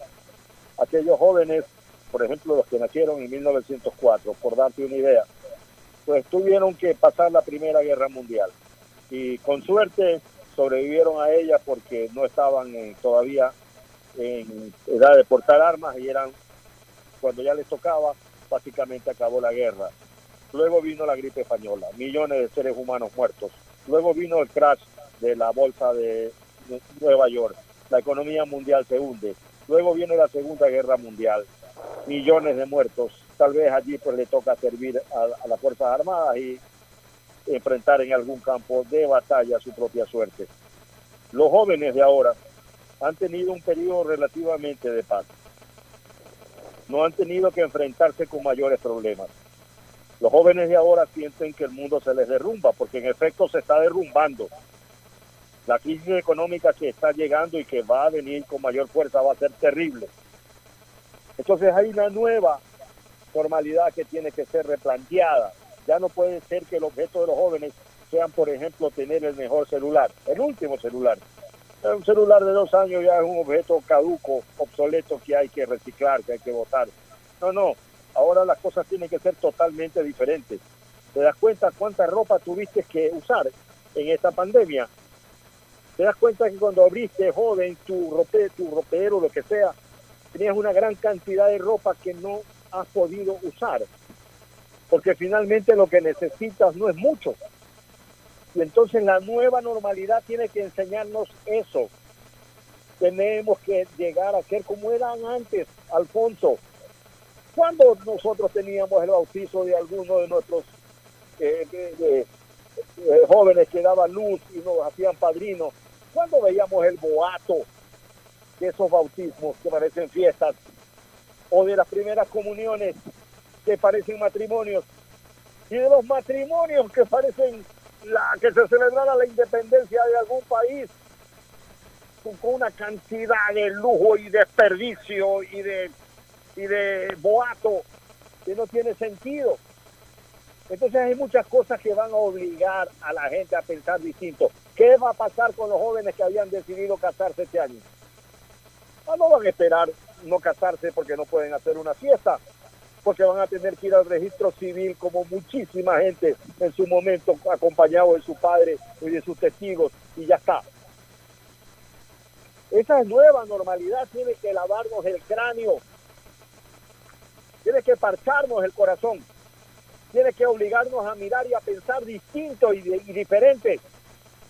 Y ustedes jóvenes que están sufriendo todo esto, pues sepan que también los viejos que tienen sentados allí con cara de nada, tienen una historia muy importante que contar y que tuvieron que rajárselas duro para llegar a donde llegaron. Eh, Es un nuevo mundo, es una nueva sociedad que tenemos que ver cómo la manejamos. Y si no se encuentra la vacuna, pues imagínense que la vacuna del SIDA todavía no se encuentra y ya ha matado más de 35 millones de personas. Tenemos que acostumbrarnos a vivir como esto, no podemos estar encerrados. Yo tengo que en algún momento poder trasladarme a, mi hacienda y seguir haciendo las cosas y pensando en los proyectos que estaba caminando. Aunque muchos de ellos hayan derrumbado, volveré a juntar con esmerado esfuerzo y volver a intentar hacer las cosas que estaba tratando de, de lograr en días anteriores. Ese es el tema. Por aquí tenemos que entrar a una reflexión muy seria. Y todos los dirigentes sociales, culturales, deportivos, tienen que ir hacia allá con esa mirada, con esa percepción de las cosas. Todo va a ser distinto en tanto no se encuentre todavía la vacuna. Y aún si se encontrase la vacuna, es hora de entender que algo tenemos que aprender de esta enorme tragedia que estamos viviendo. Profunda, profunda reflexión, pr- profunda reflexión, Gustavo. Tengo problemas a veces con el retorno. Tengo problemas con el retorno y con, con la salida. Ya pronto acabará esto porque al menos desde el próximo lunes pienso estar directamente desde la cabina de la radio para poder eh, emitir mis comentarios y poder coordinar con ustedes que sí se van a ma- mantener en cuarentena. con mayor número de casos en, en Sudamérica, 163.510 casos y 11.000 muertos. Eh, lo sigue Perú con 67.307 casos, 1.889 muertos. Y viene como país latinoamericano México, México con 35.022 casos y 3.465 muertos. Posteriormente Chile, que ya tiene un poquito menos de mil casos que Ecuador. Chile tiene 30.063 casos, pero tiene apenas 323 muertos. Y de ahí viene Ecuador con 29.559 casos y 2.127 muertos. Admirable lo de Chile, Fernando, ¿no? Mira la cantidad de muertos. Es el tercer país en Sudamérica, el cuarto país en Latinoamérica, y sin embargo el número de muertos no llega ni siquiera a los 400, mientras que Ecuador, México, Perú y por supuesto Brasil hace rato pasaron el millar de muertos. Estamos viendo datos oficiales, Pocho. A mí lo que me llama la atención es que en Ecuador la mortandad es del 10% aproximadamente, en datos oficiales. Yo creo que realmente el número de contagiados es muy superior y también el número de fallecidos es superior. Lo que no creo es que el porcentaje real sea ese 10% que marcan esos datos oficiales. No sé qué pienses tú. O por lo menos nos marca que la mortalidad aquí fue muy alta. Si algo estamos poniendo... Porque, a ver, el problema es de que sobre una base similar, Chile y Ecuador tienen, tienen este, eh, números de casos similares, el, el la cantidad de muertos sea mucho menor en Chile que en Ecuador. Eso quiere decir de que una mejor respuesta hospitalaria. Porque otra cosa es que me compare con Brasil, en donde hay cientos y pico de casos ya en este momento comprobados científicamente, o, digamos, exámenes de laboratorio que así lo determinan. Bueno, entonces a mayor cantidad de casos, también mayor cantidad de muertes. Pero en el caso de Ecuador y, Chile, que registran casos comprobados más o menos iguales, la diferencia es de 500 casos, este, un poquito más de Chile que de Ecuador. Sin embargo, el número de muertos sea tremendamente superior de Ecuador sobre Chile. Entonces, eso nos demuestra que nuestra respuesta hospitalaria, la respuesta de nuestra estructura sanitaria fue deficiente. Y no por culpa de los médicos. Aquí no hay que meterle la culpa a los médicos. Los No, médicos, los médicos saben. han hecho un esfuerzo Los impresionante. Así es, los médicos han hecho lo mejor posible. El problema es que nuestra estructura sanitaria es débil. No tenemos las suficientes eh, cantidades de hospitales, no tenemos las suficientes cantidades de UCI, no teníamos las medicinas necesarias en su momento, no teníamos los ventiladores requeridos para tanta cantidad de gente que, que necesitó tratamiento, no teníamos el orden hospitalario y para desgracia tuvimos la corrupción. Entonces, realmente eh, todas las estrellas se alinearon para joder. Eh, Así como a veces las estrellas se alinean para ayudarnos, en esta ocasión todas las estrellas se alinearon para joder. Sí, Pocho, Nos vamos con el doctor Ángel Álvarez. Sí, sí, Fernando, ¿querías decir algo? Sí, quería aprovechar la oportunidad para agradecerle a todos esos médicos y esas enfermeras y todos aquellos que trabajan en, en, en- en la parte ya de atención a, a pacientes en, las- en la- en los hospitales y clínicas que han hecho un esfuerzo sobrehumano por llevar adelante esto a pesar de todas estas limitaciones que tú acabas de mencionar. Así es. Vamos con el doctor Ángel Álvarez Sánchez, que ya está en la línea. Ángel, buenos días. ¿Cómo está la situación en Europa y en especial en España? Sí, buenos días, Alfonso. Eh, es un gusto para mí saludarte desde Madrid, eh, recién llegado del hospital a mi casa, aquí para grabarte este pequeño informe de la situación actual en España. ¿no? Eh, las cosas evolucionan favorablemente, afortunadamente. Actualmente tenemos, eh, ha habido un total de, o tenemos un total de casi 230.000 casos de coronavirus diagnosticados con técnicas de PCR, es decir, las más exactas. Y desafortunadamente ya tenemos casi 27.000 muertos oficiales, que son muchos más, porque también en estos casos solamente valen aquellos pacientes que hayan sido diagnosticados con PCR antes del, del deceso, antes de la defunción, ¿no? Pero evidentemente han muerto muchísima más gente sin prueba, ¿no? Se calcula que más de 30.000 o 35.000 pacientes han podido fallecer, ¿no? Eh, afortunadamente ya casi 140.000 pacientes están confirmados como curados y lo más preocupante, una de las cosas más, más, eh, más tristes es que casi 50.000, en concreto 49.000 sanitarios han dado positivo eh, para esta enfermedad. Por otro lado, estamos, como bien sabes, ahora llevamos ya casi 60 días en estado de alarma, o sea, es decir, sin poder realizar movimientos ni una vida normal.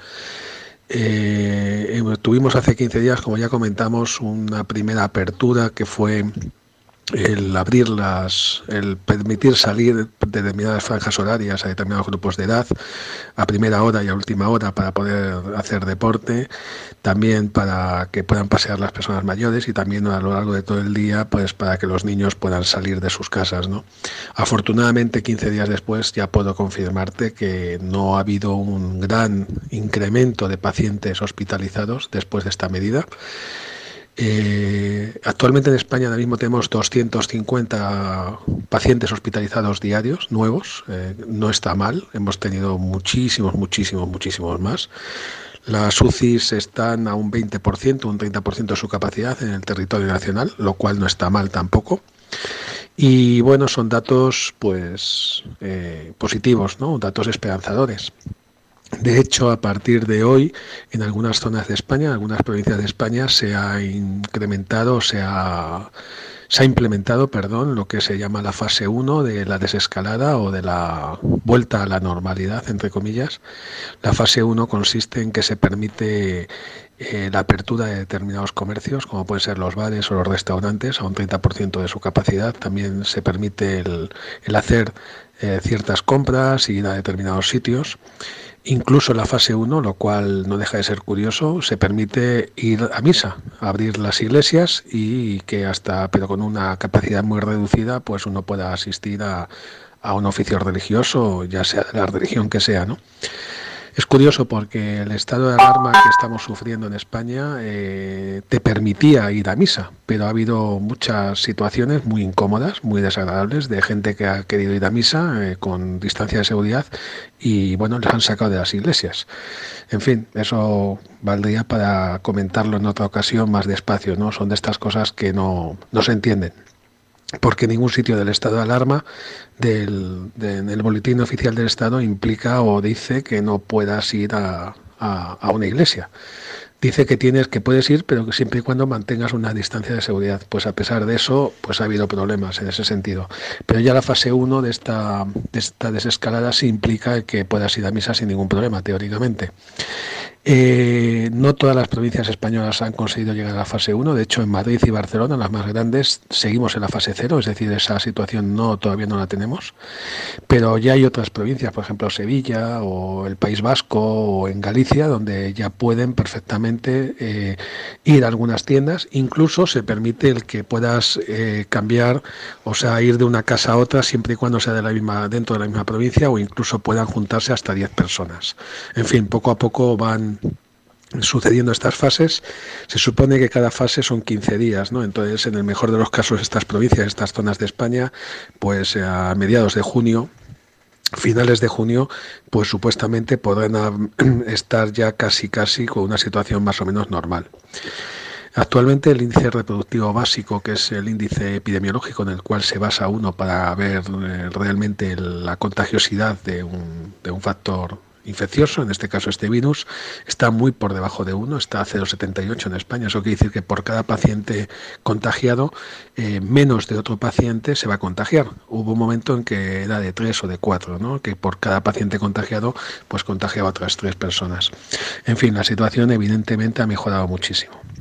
Aquí en Madrid, el gobierno de la Comunidad de Madrid, un gobierno que encabezado por la señora Isabel Díaz Ayuso, que realmente lo está haciendo bastante bien, o al menos es lo que todo el mundo comenta, eh, se ha preocupado de que toda la población de Madrid tenga mascarillas y en este momento, desde hoy, ya puedes ir a las farmacias con tu tarjeta sanitaria y entregando tu tarjeta sanitaria te entregan una mascarilla FFP2 que sabes que son las buenas, son las que evitan que te contagies, ¿no? No solamente que evita que contagies a los demás.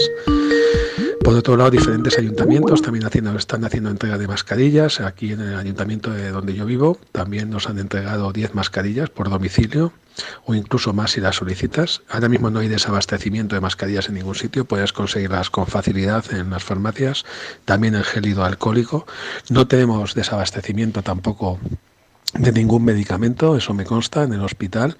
En fin, las cosas se están normalizando. Eh, evidentemente sigue habiendo contagios. Esta mañana, este fin de semana, una compañera mía del hospital con la que he tenido contacto durante todo el fin de semana, pues con fiebre alta y se ha diagnosticado, se ha confirmado hoy la, infección, ¿no? Eh, lo cual es triste porque se supone que nosotros estamos teniendo unas medidas de seguridad extremas para evitar el contagio, pero a pesar de eso es complicado y, y bueno, pues este virus es muy cabrón, y perdón la expresión, y por cualquier sitio puedes pillarlo, ¿no? Pero por lo demás las noticias son positivas. Yo creo que hay que trasladar un mensaje de, esperanza y tranquilidad allí hacia el Ecuador, que, habéis empezado un poquito más tarde, pero bueno, estáis siguiendo más o menos los mismos pasos que nosotros y si Dios quiere, dentro de poco podremos salir de esta pesadilla. Y es lo que te puedo contar eh, por ahora aquí en Madrid, en la semana en la que celebramos la festividad de nuestro santo patrón, San Isidro Labrador, el 15 de mayo, que sabes que es el patrón de Madrid y el patrón de la agricultura, y en el cual se va a hacer un acto muy bonito en la ciudad de Madrid, donde el alcalde, que por cierto todas las críticas lo están poniendo muy bien, el alcalde de Madrid creo que es uno de los personajes que más se ha revelado como un, un todo un político, con mayúsculas, eh, va a nombrar o va a dar la medalla de oro de la ciudad a toda la población de Madrid, a todos los ciudadanos de Madrid nos van a nombrar, eh, nos van a dar esta medalla de oro como reconocimiento al sufrimiento que hemos pasado o que se ha pasado durante esta pandemia. Así que eso es todo, un abrazo muy fuerte eh, y bueno, y cuídate mucho y, y espero que nos veamos pronto. Hasta luego. Hasta luego, Ángel. Gracias, doctor Ángel Álvarez Sánchez, doctor de la Universidad, eh, eh, profesor de la Universidad Complutense de Madrid y médico de la, del Hospital San Carlos. Eh, Fernando y Gustavo, quiero dar lectura a la opinión de, de Yasmín Cristina Hart, nuestra compañera, en su blog, que realmente es muy interesante. Y dice, corrupción, la pandemia eterna en Ecuador. Es tan celosa y enraizada que ni siquiera ante una pandemia biológica es capaz de cesar. Al contrario, se encrispó más. Parecería que mientras científicos del mundo batallan por encontrar la vacuna que inmuniza al planeta contra el COVID-19, en nuestro país no se hace ningún esfuerzo por impermeabilizarlo contra la corrupción, un virus contra el cual los débiles anticuerpos del Estado no hacen ninguna mella. Es que mientras vivíamos momentos espeluznantes, en donde buena parte del país sido otros se aprovecharon de la excesiva vulnerabilidad e indefensión en la que quedó nuestra población, producto de la caótica y colapsada estructura sanitaria nacional, carcomida por los corruptos de turno, especie de polillas que destruyeron con el tiempo la base de nuestra sociedad, para planear actos macabros que llevaban como único objetivo enriquecerse de forma ilícita, inmoral y miserable a costa del sufrimiento, desesperación y calvario de cada ecuatoriano, ante los cuales no existió compasión ni solidaridad, sino ocasión para asaltar. Me duele admitirlo y aún más asentarlo de manera firme, pero ya no existe duda que la corrupción es parte del ADN de varios ecuatorianos. Como sociedad nos acostumbramos a su nefasta práctica la cual terminó anestesiándonos ante su efecto devorador. Nos hicieron creer por muchos años que la corrupción solo contagia a aquellos funcionarios que forman parte de las entidades predominantes del Estado, pero desdichadamente esta crisis sanitaria nos evidenció que ya se tomó las bases de la colectividad. Existen aquellos que toman decisiones para la compra de insumos y medicinas para los hospitales, de víveres para la población y hasta para devolver los cuerpos de fallecidos a sus deudos en las morgues de los hospitales. La vieja canción de Wilfrido Vargas por la plata baila el mono ha quedado corta. Ahora los corruptos bailan por ella hasta por encima de los muertos. Lo triste es que estas prácticas cohechoras ya son parte del día a día antes de la pandemia biológica, durante la misma y sin viso de extinguirse después los famosos valores para las colas de la gente de tránsito, los regalitos que envían algunos padres a los profesores de sus hijos por Navidad, llevan como mensaje subliminal el portarse bien ante la infracción o en la calificación de exámenes finales. Impactantes y nefastos actos que derivan en un pésimo ejemplo a las nuevas generaciones. es el, ejercicio disimulado donde el cohechor pretende salirse con la suya sin temor a preocuparse por las consecuencias de sus actos, distorsionando la misión de aquel que ejerce el poder, quien en lugar de ofrecer su servicio en beneficio de la comunidad, lo revierte en beneficio personal, con lo que se configura la trágica ecuación, tu beneficio más mi beneficio, igual pérdida para el resto. Con dolor e indignación hemos observado en los medios de prensa y redes sociales las malhadadas acciones de ciertos miembros del personal administrativo hospitalario nacional, aplicando el inagotable sobreprecio en colusión con comerciantes impúdicos de mascarillas o fundas para embalar cadáveres. Mientras no faltaban quienes al no tener acceso a recibir la suya por esa vía, de forma impiedosa cobraban por identificar y entregar los cuerpos sin vida a sus familiares. Como si fuera poco, clínicas privadas que han tenido a través del tiempo un exceso de lucro aprovechando la falta de una verdadera y eficiente asistencia de salud por parte del Estado, no tuvieron el menor compromiso social y ante la parca optaron por secuestrar restos mortales como prenda para exigir la cobertura de la cuenta. Si ante el dolor de la muerte no se detuvo la corrupción, peor ante la angustia y desesperación de la vida, sobre todo aquella generada por el hambre ante la inmovilidad de la cuarentena y que terminó siendo el vehículo perfecto para que viajen los sobreprecios en aquellos víveres entregados en fundas o en canastas alimenticias, cuyo costo se duplicó en perjuicio del Estado, o de aquellas medicinas o tanques de oxígeno que se convirtieron en el salvataje de vida para aquellos que estaban al borde de la muerte y cuyos familiares tuvieron que repagar en una especie de macabro mercado negro para adquirirlas. El solo recordar los momentos dramáticos de fines de marzo y buena parte de abril en Ecuador nos crea la terrible desesperanza de haber observado que todos estos actos de corrupción se dieron en diferentes esferas y en los momentos donde más se necesitaba que el ecuatoriano sea honesto, generoso y empático. En conclusión, creo que la corrupción se puede acabar de una manera y es a través de una buena educación que no solo debe ser académica, sino también llena de valores. Hoy en día muy pocos son los estudiantes que aprenden en el colegio el valor de la ética, la responsabilidad, la generosidad y principios cívicos. Es importante que las futuras generaciones crezcan entendiendo el valor de hacerse responsables de sus actos, que tengan las herramientas para salir adelante sin necesidad de negociar sus ideales, capacidades, ni de entregarse a la corrupción. La educación y el libre comercio pueden garantizar que cada vez haya menos personas desfavorecidas que por necesidad tengan que caer en prácticas tan bajas como la corrupción para subsistir y salir adelante. El pensamiento de nuestra compañera Cristina Hart en su blog y que desnuda de cuerpo entero que este COVID no fue solo o no vino solo, sino acompañado de una pandemia mucho más grave y que parece eterna, Gustavo, la pandemia de la corrupción. ¿Cuál es tu opinión? Sí, Alfonso, gran artículo de Cristina. Gran artículo de Cristina. Muy bien elaborado, muy real, muy sentido, muy bien desarrollado. Un aplauso para ella. En esa línea, el Contralor acaba de decir que los sobreprecios en contratos elaborados por el IES fueron entre el 400% y el 9000%, que son los primeros indicios de irregularidades que ha detectado la Contraloría General del Estado. En 53 auditorías a compras públicas que a propósito de la emergencia sanitaria por el tema del COVID-19 se está realizando, entre ellas algunos gobiernos autónomos descentralizados, empresas públicas y, en, y también a ministerios. Se está también haciendo 27 exámenes en las redes hospitalarias, 11 en hospitales del IES y 16 en la red del Ministerio de Salud Pública. La autoridad ha precisado que en relación a la adquisición de los kits de insumos médicos en el IES, el director de la entidad, había realizado procesos sin tomar en cuenta la aprobación del directorio. Lo que sucede aquí es que en el gobierno de Correa se quitó lo que existía en los anteriores gobiernos.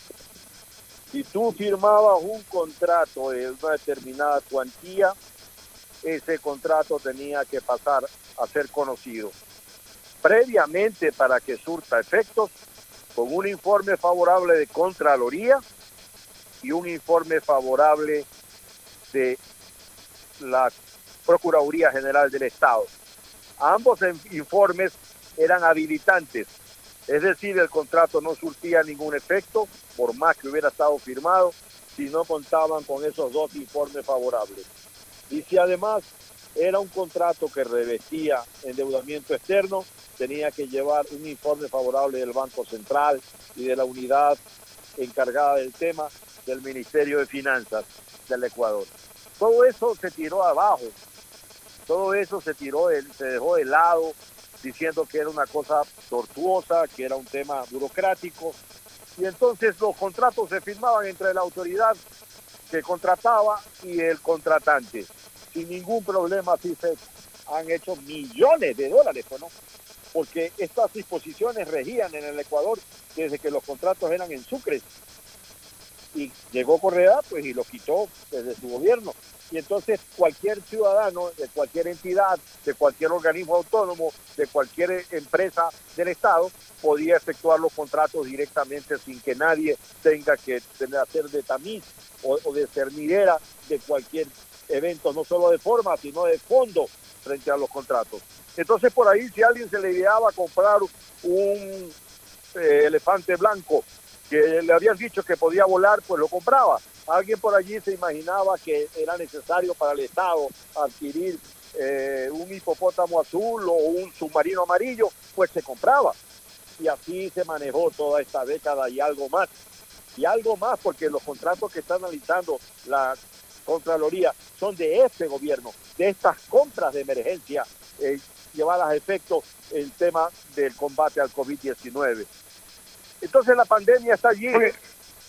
Lo, lo, que decía eh, Marco Aurelio en su libro Reflexiones, Marco Aurelio muerto por la pandemia que azotó Roma en esa época, que a él, decía Marco Antonio, Marco eh, Aurelio, a él le preocupaba mucho más que la pandemia, la podredumbre de la falsedad de las personas, de las malas costumbres, ¿no? y en síntesis de la corrupción. Imagínate, el hombre no cambia, el hombre sigue siendo el mismo gen, el mismo individuo que trata de ganar y de amasar dinero en cuanto tenga la oportunidad, como decía Cristina, pisando cadáveres. Y, el tema pasa porque no solamente la corrupción va en beneficiarse económicamente de algo a través de un ingreso monetario, sino también en la intención de beneficiarse, por ejemplo, electoralmente, usando cadáveres, usando llanto, usando tragedia. Ambas situaciones, tanto el que se beneficia con dinero, cuanto el que trata de obtener beneficios electorales, usando la tragedia del pueblo, la tragedia que estamos viviendo como si fuera viento para las velas de su embarcación, ambos son reprochables, ambos tienen que ser señalados por la eh, opinión pública. Para uno, pues la cárcel, y para la, otra el, el rechazo.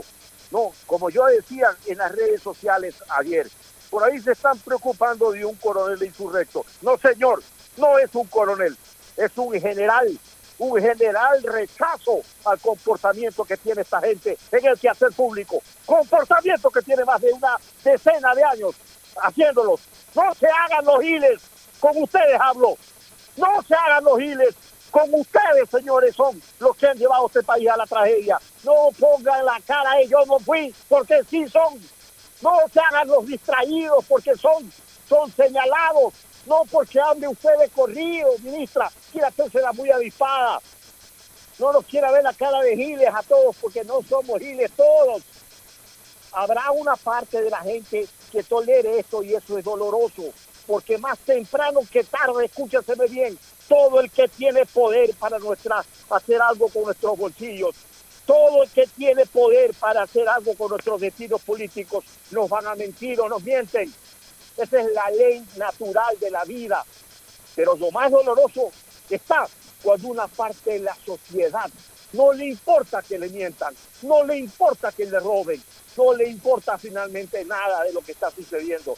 Esa es la parte dolorosa de todo esto, Alfonso. Muy bien, Gustavo, nos vamos a la pausa y retornamos para el cierre.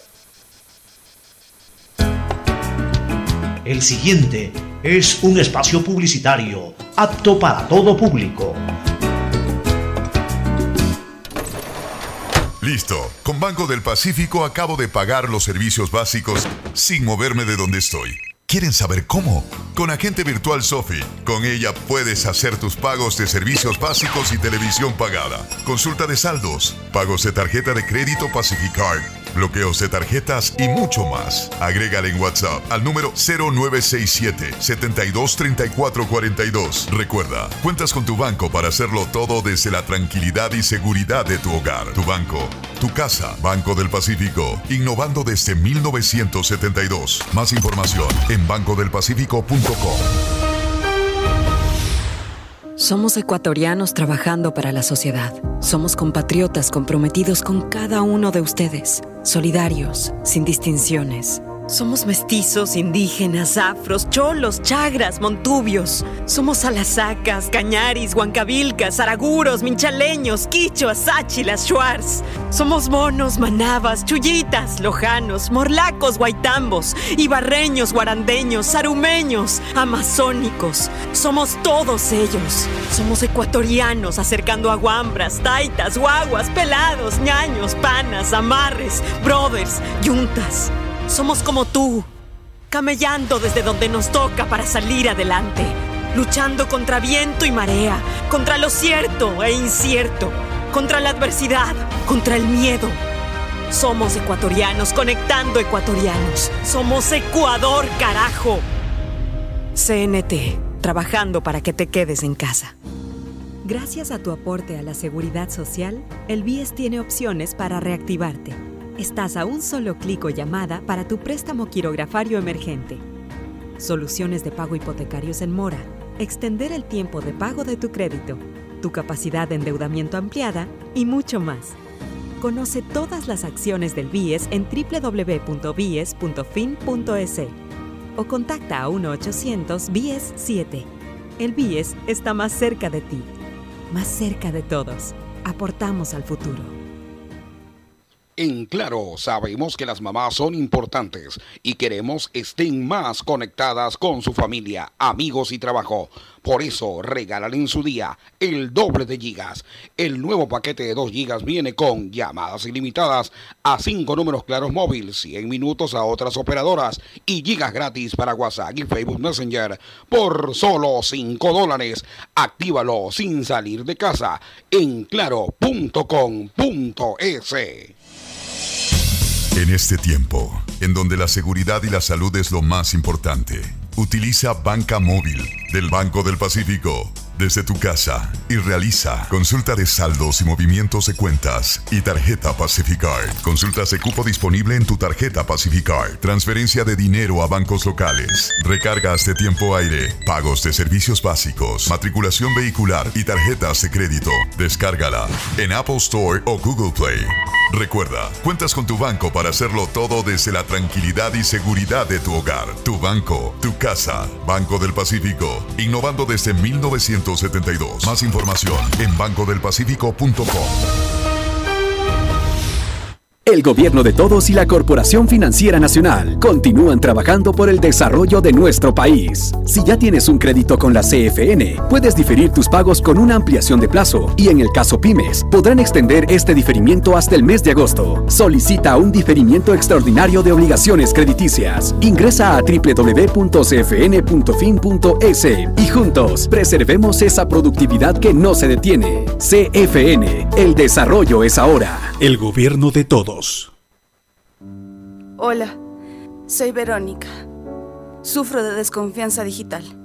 Me da pánico poner mis datos en aplicaciones, páginas web. No sé qué hacer.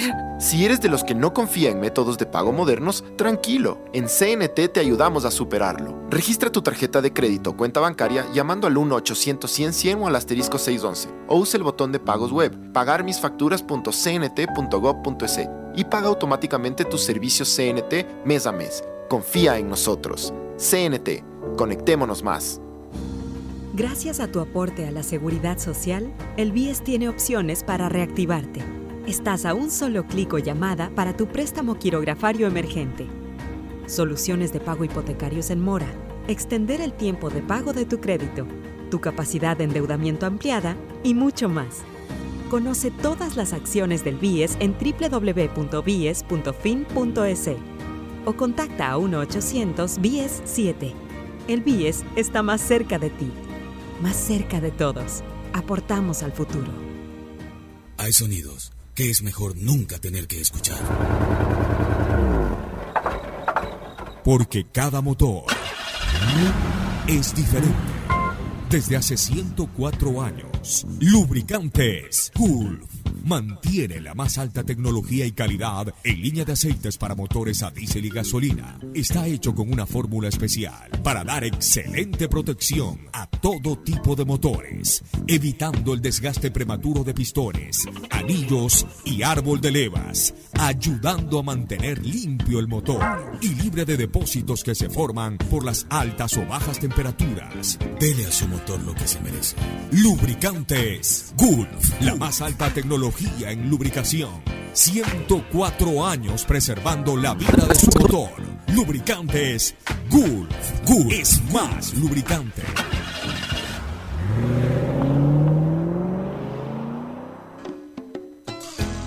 Fin del espacio publicitario.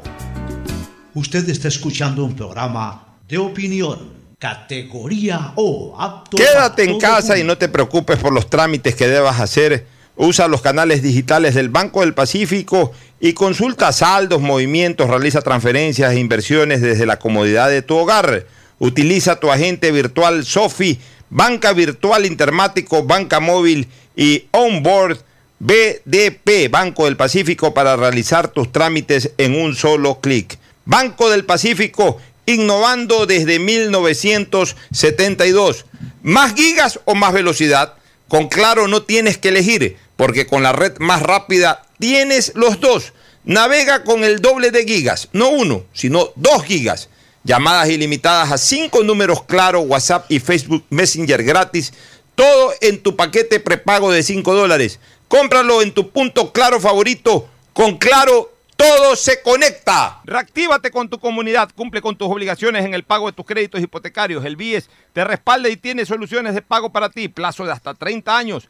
Aplica el interés original del crédito, es decir, el mismo interés con el que te prestaron. Contacta al BIES, ponte al día y fortalece el sistema de seguridad social. Reactívate, aportamos al futuro. Si sufres de desconfianza digital en CNT, te ayudamos a superarlo. Registra tu tarjeta de crédito o cuenta bancaria llamando al 1-800-100-100, así de fácil, 1-800-100-100 o al asterisco 100 611 o usa el botón de pagos en pagamisfacturas.cnt.gov.es. CNT, conectémonos más. Aceites y lubricantes Gulf. El aceite de más alta tecnología en el mercado acaricia el motor de tu vehículo para que funcione como un verdadero Fórmula 1 con aceites y lubricantes Gulf. El gobierno de todos y la Corporación Financiera Nacional continúan trabajando por el desarrollo de nuestro país. Si ya tienes un crédito con la CFN, puedes diferir tus pagos con una ampliación de plazo y en el caso pymes, podrán extender este diferimiento hasta el mes de agosto. Solicita un diferimiento extraordinario de obligaciones crediticias. Ingresa a www.cfn.fin.es y juntos preservemos esa productividad que no se detiene. CFN, el desarrollo es ahora. El gobierno de todos.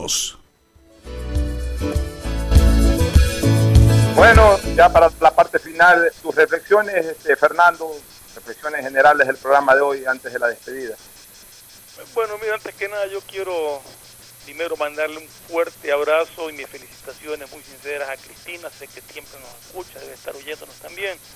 Realmente es un artículo, es un artículo con muchas verdades, un artículo, una- un verdadero retrato de lo que ha vivido el Ecuador en estos tiempos. Te felicito sinceramente, Cristina, sigue así, vas por un excelente camino para ser eh, parte de,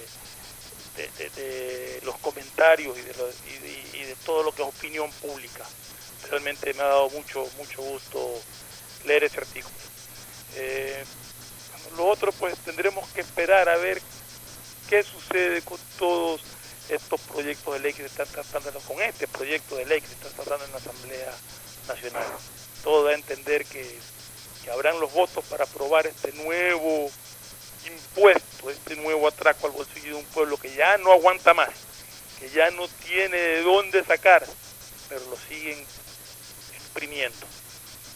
Por lo, por lo demás, mis recomendaciones de siempre, de que se cuiden, permanezcan todavía en sus hogares, de que si por algún motivo tienen que salir, vayan con todas las precauciones del caso, la distancia social que tiene que mantenerse y que no nos estemos arriesgando, ya hemos pasado lo más, falta un poquito, terminemos bien todo este aislamiento. Cuídense mucho, cuiden a sus familias y que Dios los proteja. En efecto, Fernando, y como siempre decimos, es preferible estar una o dos semanas más guardados en casa que estar durante una eternidad encerrado en una tumba. Un abrazo, buenas tardes. Este fue un espacio contratado. Radio Atalaya no se solidariza necesariamente con las opiniones aquí vertidas.